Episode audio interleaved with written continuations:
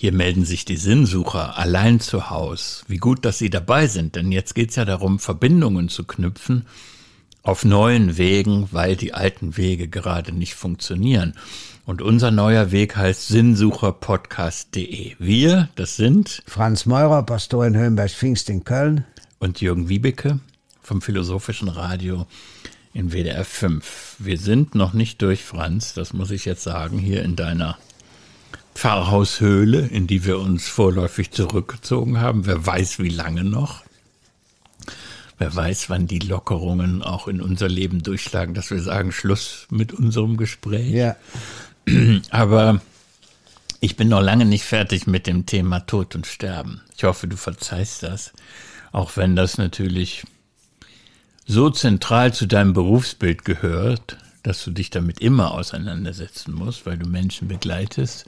Aber ich bin noch hängen geblieben bei dem, was du gestern zum Ende hin gesagt hast, ähm, dass du da Hybride bist, dass du da eine hybride Person bist in der Hinsicht, soll man jetzt jeden Tag an den Tod denken oder soll man ihn lieber ausklammern? Die eine Fraktion habe ich ja schon so ein bisschen beschrieben, dass sie sagt, also wenn du dir deine Endlichkeit klar machst, dann kann das ein guter Kompass sein, um sich klar zu machen, jeder Tag zählt und ausgerechnet die Befristung des Lebens ist es, die das Leben wesentlich machen kann. Bei Heidegger geht es dann darum, dass man dann nicht so lebt, wie, wie das, was er Mann nennt. Man lebt nicht so, wie man eben lebt. Ja. Man führt kein Leben von der Stange also, Ja. ja.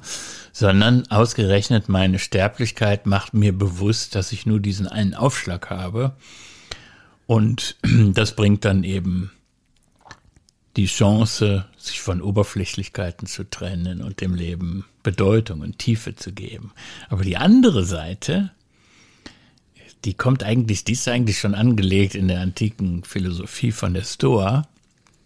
Die sagt halt, mach dir klar, dass äh, wenn du lebst, lebst du, wenn du tot bist, bist du tot. Und deswegen ist eine Angst vor dem Tod auch unbegründet. Verhalt dich zu den Tatsachen dieser Welt.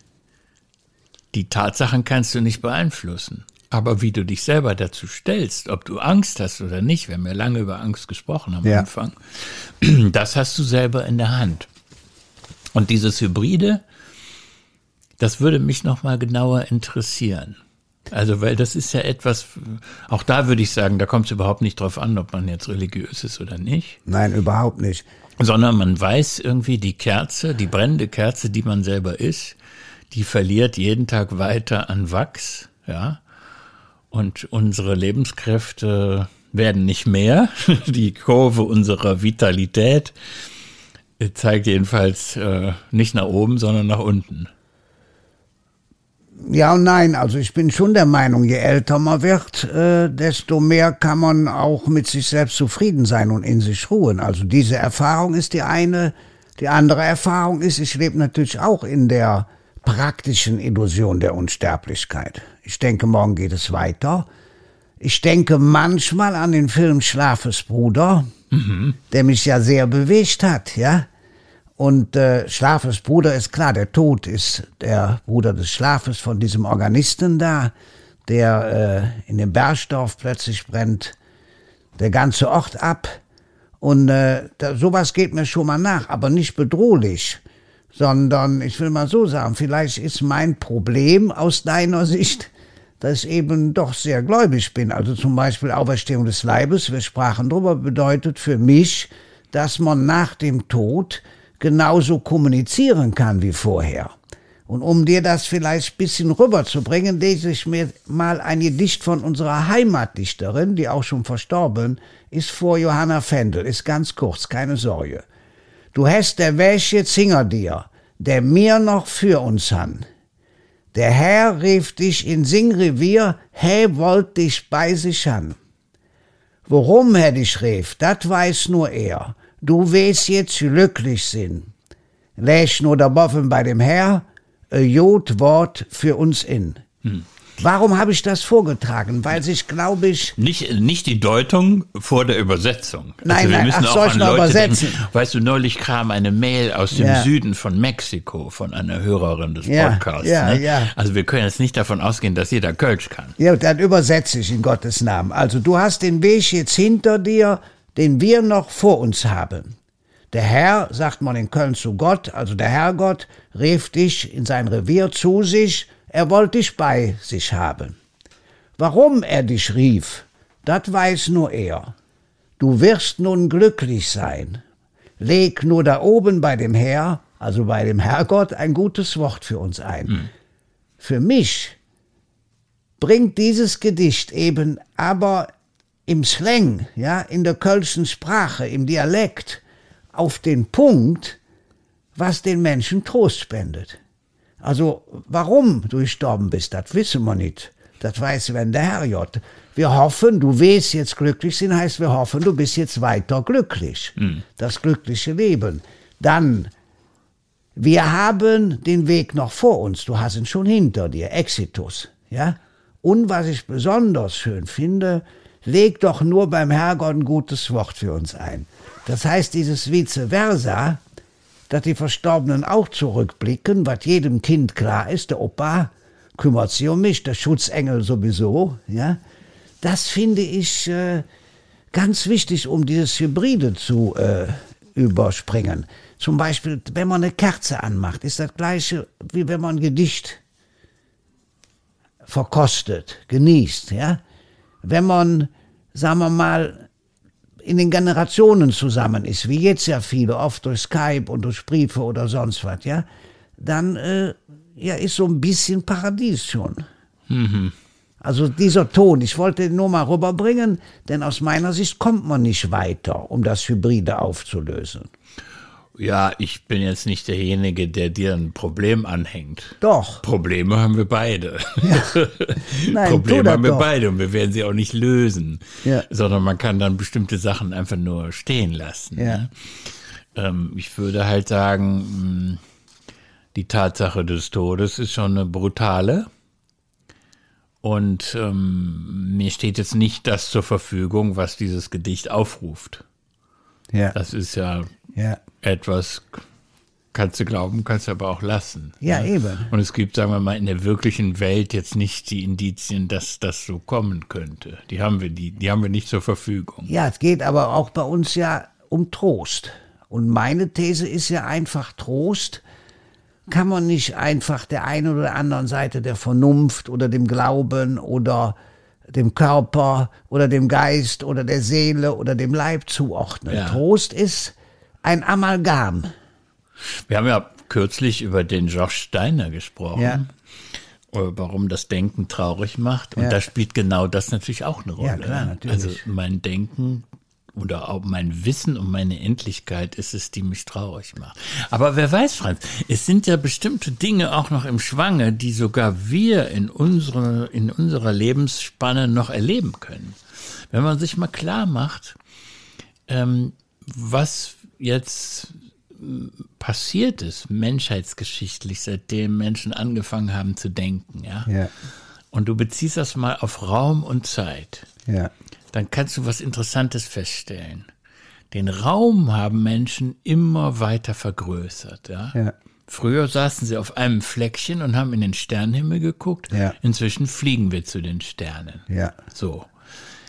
Was die Zeit angeht, da steht der große Knüller eigentlich noch bevor. Das ist echt interessant, ja. Also es gab schon in der Antike Menschen, die so alt sind, alt geworden sind wie wir heute, ja.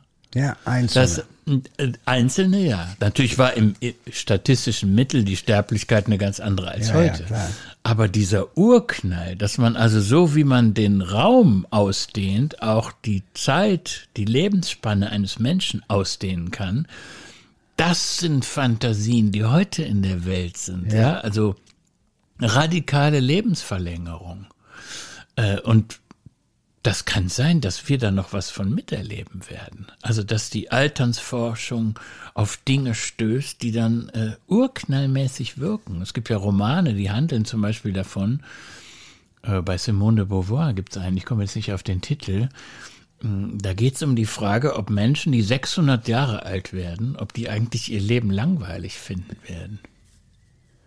Ja, obwohl ich äh, muss sagen, noch immer wird dann der Tod der Feind des Menschen bleiben.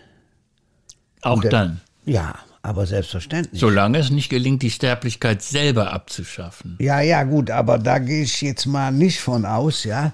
Aber der Tod äh, unterbricht ja auch zum Beispiel jede Beziehung. Ja. Und der Trost, um es mal auf den Punkt zu bringen, den ich zu vermitteln versuche, dass ich sage, je größer die Liebe war, desto größer ist jetzt die Trauer. Steht in einem klaren Verhältnis zueinander. In der Sicht ist der Tod auf jeden Fall eine Beleidigung und ein Skandal des Menschen. Ja, aber selbst, er reißt Beziehungen auseinander. Und er ist, der ist brutal. Er ist in meisten Fällen, so wollte ich es ausdrücken, eine Qual. Außer er wird selbstbewusst gesucht. Das habe ich auch schon einige Mal erlebt. Nicht nur, dass man sterben will. Mhm. Und zum Beispiel, es ist ja eine Form der Sterbebegleitung, dass man lebensverlängernde Maßnahmen unterlässt. Der Mensch hat ein Recht auf den Tod, ist meine Meinung, um mich mal ganz klar festzulegen. Ja? Und genauso wie er ein Recht auf Strafe hat, zum Beispiel, ja. Aber er hat ein Recht auf den Tod und es liegt an uns, ja, die Sterbebegleitung so zu organisieren, dass wir auch nur sagen können, ich möchte aber in dem oder dem Hospiz sein. Ich möchte aber eine ordentliche Patientenverfügung jetzt schon machen. Du hast noch keine, also du kriegst gleich ein Heft dazu. ja, weil. Du willst mich in jeder Hinsicht führen, das merke nein, ich. Nein, nicht führen, aber wichtig ist doch, die meisten Menschen haben eine völlig falsche Vorstellung. Solange wie man noch selber entscheiden kann, solange man noch sich äußern kann, solange man noch Mitteilungen machen kann, ist die Patientenverfügung obsolet, ist, braucht man nicht. Erst wenn man gar nicht mehr selber sich mitteilen kann. Ja, dazu habe ich eine ganz andere Auffassung. Ja, sag mal. Also ich glaube, dass die Patientenverfügung, ja, die mag natürlich hilfreich sein, damit man irgendwann, wenn ein Mensch sich, wenn ein, ein Kranker sich selber nicht ja. mehr artikulieren kann, ja, ja, dann kann eine Patientenverfügung ein Hinweis für Ärzte sein, wie jemand so getickt hat, ja? ja. was jemand für Grundüberzeugungen und Werte gehabt hat. Ja. Aber ich glaube, man kann auch zur Geisel werden von dem, was man irgendwann mal gedacht hat. Weil wir sitzen jetzt hier beide bei, bei ganz guter Gesundheit, würde ich mal sagen, ja? ja. Aber wir wissen heute nicht, wie wir uns fühlen werden, wenn wir fix und foxy sind. Das ist etwas, das kannst du versuchen, gedanklich vorwegzunehmen. Aber wie sich das von innen anfühlt, wenige Dinge von denen, die wir heute noch für selbstverständlich ja. halten, nur noch zu können, das können wir nicht wissen. Und übrigens sage ich das ermutigend, in ermutigender Absicht. Ja. Man kann nämlich sehen, dass Menschen auch sehr gut adaptieren können, dass sie weniger Kräfte haben, ja. dass sie weniger Möglichkeiten haben. Und Absolut. wenn man sie aber gefragt hätte, kannst du dir ein lebenswertes Leben vorstellen mit dem wenigen, dann hätten sie das in unserer Phase, wo wir so vital noch sind, wahrscheinlich sich viel schlechter vorstellen können, als in dem Moment, wo sie drin sind in der Situation. Also deswegen misstraue ich ein bisschen der Patientenverfügung und was ich viel wichtiger und intelligenter finde, ist die Vorsorgevollmacht. Das ist ja was anderes. Da ist ja die Idee, ich habe einen Menschen und hoffentlich hat jeder einen solchen Menschen in seiner Umgebung. Der Mensch kennt mich gut, dem Menschen vertraue ich und wenn ich selber nichts mehr sagen kann und keine Willenserklärung mehr abgeben kann, dann delegiere ich diese Vollmacht an jemand anderen. Wunderbar, du bekommst ja in dem Heft erstens eine Vorsorgevollmacht, zweitens eine Die meisten verwechseln das. Das sind ja juristisch der, ja, genau, natürlich. Sachen. Zur Organspende. Ich bin zum Beispiel Organspender. Jetzt kann man sagen, was willst du denn äh, überhaupt noch äh, mit 68? Nein, meine Netzhaut ist auch in meinem Alter noch interessant. Dann ist eine Generalvollmacht dabei. Ja, dann hat man den ganzen Ärger mit den Sparkassen und so weiter, den Banken nur begrenzt. Dann ist eine Betreuungsverfügung bei. Und erst zum Schluss eine Patientenverfügung. Das heißt, man muss Full Service machen. Für sich selber. Man muss überhaupt nicht. Finde ich. Man muss überhaupt nicht. Ja, Und mit der ich ja. Organspende. War doch nur mal, war doch nur mal ein Bin ich auch Appell. nicht dabei. Du brauchst ja auch gar nicht. Das heißt aber, dass wir in entscheidenden Fragen zum Glück verschiedenen Blickwinkel haben. Ja, weißt du, Besser geht's doch gar nicht. ich bin in solcher Hinsicht einfach viel konservativer als du. Ja, konservativ kann man nicht so sagen. Also, ja, konservativ anders drauf. Weil immer für die verschiedenen Dinge spricht ja was, um es mal ganz klar zu sagen.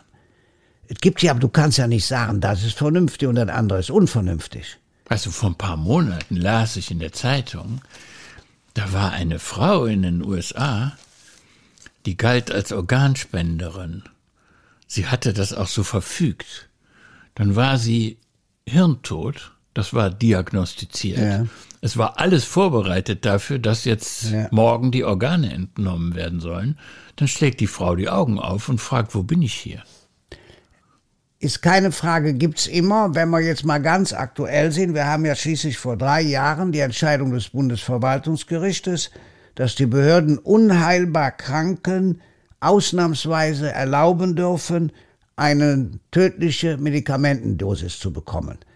Beide Bundesminister, Du bist jetzt bei Gröhe- Sterbehilfe, ich war jetzt bei Organspende. Das sind ja doch mal zwei verschiedene Sachen, ne? Ja, natürlich, aber Organspende, wo jemand plötzlich aufwacht. Deswegen bin ich darüber geswitcht. Das war der einzige Grund, das ist klar. Nein, ich will nur sagen, hier sind viele Dinge, die nicht nur entschieden, sondern auch vollzogen werden müssen. Es gibt ja auch andersrum, wir sprachen schon drüber, die Situation in Holland, ja, wo ja durchaus auch Menschen, ja, getötet werden, um es mal klar zu sagen, wo es bei uns in Deutschland nicht passieren würde. Ja, das ist das Thema aktive Sterbehilfe. Ja, Genau, und ja, da gibt's für mich, äh, deswegen ist das vielleicht ein ganz gutes Zeichen, dass das jetzt in unserem Gespräch auch so ein bisschen durcheinander geht. Ja. Da gibt's für mich einen gemeinsamen Nenner. ja, Das sind alles biopolitische Baustellen, wo man sich entscheiden muss, was habe ich eigentlich für ein Menschenbild. Das ist so meine, Ja. meine Summe daraus. Und ich habe Mühe damit, uns Menschen, deswegen äh, deine Netzhaut in allen Ehren, Franz, ja. Aber ich bin eigentlich nicht bereit, dass man jeden Menschen als potenzielles äh, Ersatzteillager betrachtet, den man hinterher, wenn er tot ist, recyceln kann. Und ich finde, rund um Organspende gibt es auch einige Mythen, die mir nicht gefallen. Also, dass gesagt wird zum Beispiel, dass 11.000 Menschen sterben müssen, weil es nicht genug Organspender gibt. Ja. Da würde ich sagen, das ist philosophisch betrachtet totaler Blödsinn. Die müssen sterben, weil sie krank sind. Aber nicht, weil sie keine Organspende kriegen. So. Also wir haben keinen Anspruch darauf. Man mag zu der Entscheidung kommen, dass es schön ist, wenn der eine dem anderen was spendet. Ja. Aber Ansprüche haben wir erstmal gar nicht. Und gestorben wird, weil man krank ist. Ich stimme dir, ich stimme dir ja zu. Das ist eine nur, Begriffsverwirrung, die mich ärgert. ja, ist die ganzen Begriffe auseinander zu dividieren, ist sowieso schwierig. Zum Beispiel Sterbe, Begleitung gibt's in sechserlei Hinsicht. Einmal Menschen zu begleiten, also pflegerisch, spirituell, auch die Kinder, die Oma und so weiter. Zweitens die Palliativmedizin, weil ich unglaublich gut finde, dass man heutzutage so weit ist, man kann die Schmerzen der Menschen behandeln. Ja? Drittens, dass man lebensverlängernde Maßnahmen unterlässt, halte ich für ausgesprochen menschlich. Ja? Das heißt, früher hat man gesagt passive Sterbehilfe, aber ich finde besser lebensverlängernde Maßnahmen nicht ausführen. Dann ist dann die Beihilfe zum Suizid, wo ich eben von sprach, die vierte Form. Die fünfte allerdings ist die aktive Tötung anderer Menschen, wo man zum Beispiel in die Schweiz fährt oder ähnliches macht, man eben verlangt, bitte töte mich. Und das sechste, ganz schrecklich, wir kennen es alle aus der NS-Zeit, die Vernichtung unwerten Lebens, da man eben sagt, bestimmtes Leben ist nichts wert. Wir wissen alle, schon Platon hat gesagt, wer seelisch krank ist, ja, oder wer so krank ist, dass er sich nicht mehr selber helfen kann, der soll getötet werden. Also gibt's da auch schon uralte Stränge, die bis äh, in die heutige Zeit hineinreichen. Also da stimme ich dir zu, man muss die Dinge sortieren.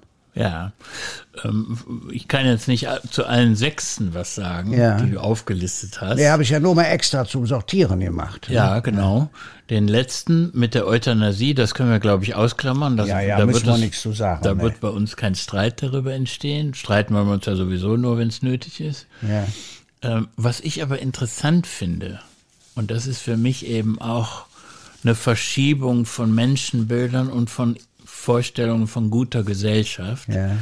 sind dann solche Meldungen, wie wir sie jetzt aus den Niederlanden haben, die betreffen ja. dann aktive Sterbehilfe. Ja. Das macht ja auch übrigens für mich nochmal einen Unterschied, ob man jemandem, so wie das in der Schweiz geschieht, ein Medikament zur Verfügung stellt. Ja. Und dann kann ich immer noch selber entscheiden, schlucke ich die Medizin oder schlucke ich sie nicht. Richtig oder ob ich jemanden aktiv töte. Und ich finde es atemberaubend, wie schnell sich das verschoben hat in den Niederlanden. Ja, also, ja. dass man das inzwischen auch für normal hält, dass jedes Jahr ein paar tausend Menschen über aktive Sterbehilfe getötet werden, weil sie irgendwann in ihrem Leben mal eine Willenserklärung in der Hinsicht vorgenommen haben. Und was jetzt eben bei uns auch diskutiert wird, ist ein Gerichtsurteil. Da geht es um eine Frau, die irgendwann gesagt hat, ja, also ähm, bei Beginn der Demenz, äh, dass sie irgendwann aktive Sterbehilfe in Anspruch nehmen will. Dann ist die Demenz fortgeschritten und ähm, sie hat aber Zeichen gegeben, dass sie das noch nicht für so weit hält, davon Gebrauch zu machen, ja. Sie wollte noch leben anscheinend. Ja. Und irgendwann war dann der Punkt, dass die Kinder gesagt haben, so jetzt soll sie getötet werden. Die Ärztin hat es gemacht, obwohl sie sich dagegen gesträubt hat. Und dann sagt das holländische Gericht, das war in Ordnung, weil sie hat selber diesen Willen so fixiert. Das ist für mich ein weiterer Beleg, warum ich so skeptisch bin bei den Patientenverfügungen, für die du dich so stark gemacht hast. Ja. In der Situation ist die Frau zur Geisel einer Willenserklärung geworden, die, ist, die sie in einer ganz anderen mentalen Verfassung vorgenommen hat. Und sie konnte nicht wissen, wie sich das anfühlt, wenn ja. sie selber mal in einem fortgeschrittenen Stadium ist. Ja, es zeigt sich, man kriegt die äh, Dinge nicht äh, ja ganz in Griff oder sortiert. Eins ist ja klar, wir haben bei uns Tötung auf Verlangen. In Deutschland eine Mehrheit der Menschen ist dafür, Tötung auf Verlangen zu ermöglichen, rein statistisch.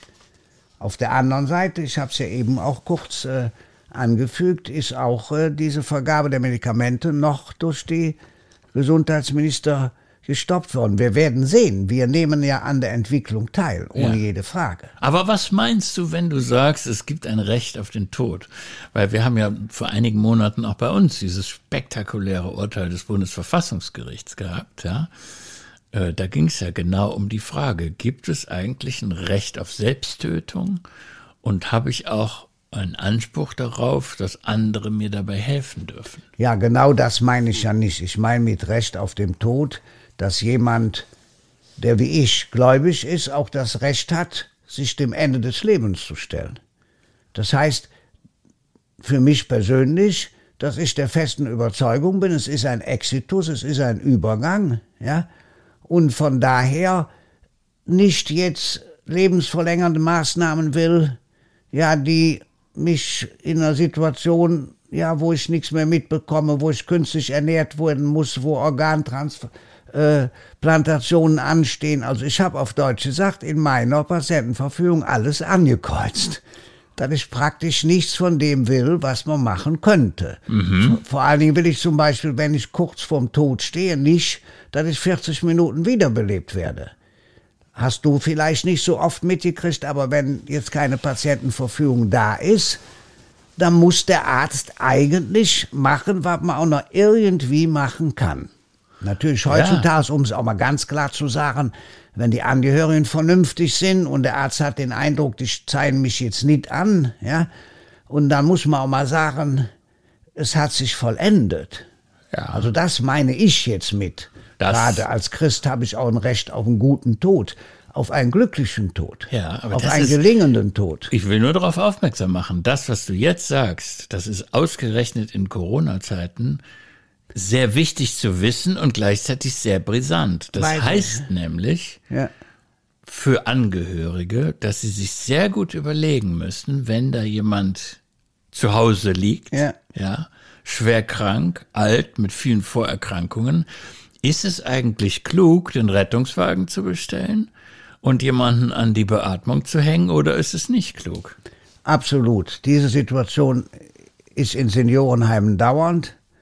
Und ich sage ganz offen, ich sage den Angehörigen eigentlich immer, lassen Sie auch den Menschen sterben. Und für uns als gläubige Menschen gibt's ja das schöne Wort der Erlösung. Ja. Ja, und wenn die nach dem Tod sagen können, er ist erlöst, ja, oder wenn sie beim Tod dabei sein können, vielen Menschen ist es unglaublich wichtig, beim Tod dabei zu sein, dann sieht auch alles ganz anders aus.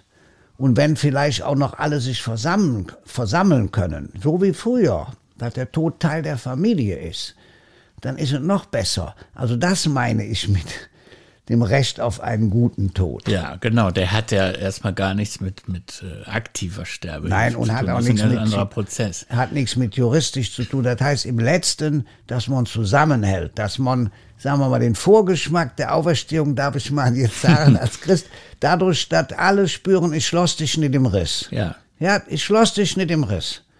Und wenn die Oma das spürt, dass der Enkel sagt, Oma, pass später vom Himmel aus auf mich auf, bitte, ich mach viel Blödsinn. So, dann ist was passiert.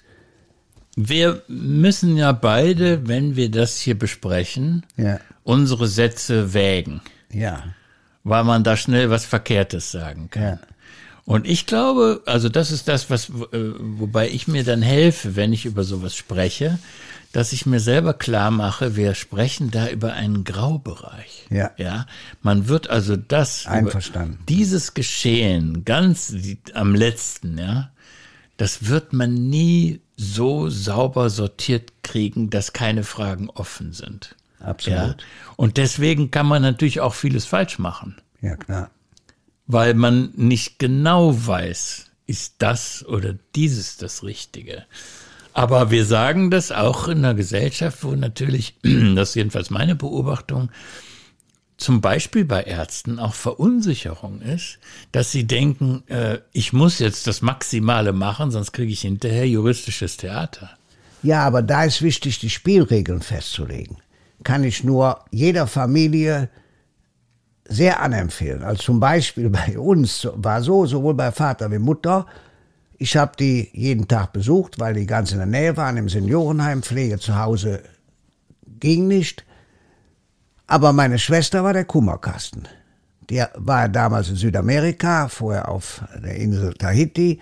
Die hat immer sonntags, kostet ja heute nichts mehr, angerufen, eine halbe Stunde. Da kommt man sich richtig, ja, konnte meine Mutter mehr, mein Vater so ein bisschen sich auskotzen, auf Deutsch gesagt, ja. Und ich werd dafür da, der eben reinschneit. Eine liebe Freundin von mir kam einmal die Woche vorlesen, dass man das organisiert hat, ja. Dass man nicht erwartet, Warum macht der andere nichts? Sag ich übrigens bei jeder Begleitung, wenn Leute krank sind. Wenn ihr anfangt aufzurechnen, dann ist alles vorbei. Sondern jeder macht, was er kann und jeder kann was anderes. Und wenn man das sortiert kriegt, einer muss auch die Entscheidungen fällen. Ja. Da ist gar keine Frage. Aber du kannst auch nicht als Gruppe eine Entscheidung fällen, du kannst es besprechen. Und da muss klar sein, der älteste Sohn oder die jüngste Schwester entscheidet oder der, der Arzt ist oder in deinem Fall, du bist ja Philosoph, der Philosoph entscheidet. Um Gottes Willen. Ja. Philosophen brauchen wir nicht auf dem Thron. Nein, ich sag ja nur. ja, aber das ist eine wichtige, äh, also ein wichtiger Tipp von mir. Man kann ja auch mal einen Tipp geben. Leg die Spielregeln fest. Ja. Ja, aber da würde ich eben sagen, ausgerechnet in diesen Grenzbereichen des Lebens und genauso jetzt in der Corona-Krise, da be be äh, bemerke ich das eben auch, äh, da stellt man fest, dass in Krisenzeiten bestimmte menschliche Eigenschaften noch mal stärker hervortreten als vorher auch. Ja? Also wer sowieso ein bisschen ängstlich ist, wird noch ängstlicher und umgekehrt. Und das gilt dann natürlich auch für solche Situationen, wo es darum geht, Verantwortung zu übernehmen. Ja, klar. Desto wichtiger ist, sich damit zu beschäftigen. Haben wir Tod und Sterben durch? Ich finde ja. dann würde ich gerne morgen mal darauf zu sprechen kommen, was du für Vorstellungen hast. Ich bin inspiriert vom Lesen deines neuen Buches. Was du für Vorstellungen hast, wie sich Gesellschaft und Kirche weiterentwickeln. Ja, und wir machen aber noch aus, gebe ich jetzt als Replik, was wir zuerst machen, ob wir zuerst dein Buch besprechen, wo du vier Wochen lang zu Fuß durch ein nervöses Land gelaufen bist, so heißt das Buch, zu Fuß durch ein nervöses Land. Und das verraten wir noch nicht, würde ich vorschlagen, ob wir mit dir oder mit mir anfangen. Na gut, dann also ein neuer Tag, ein schöner Tag, auf den freue ich mich.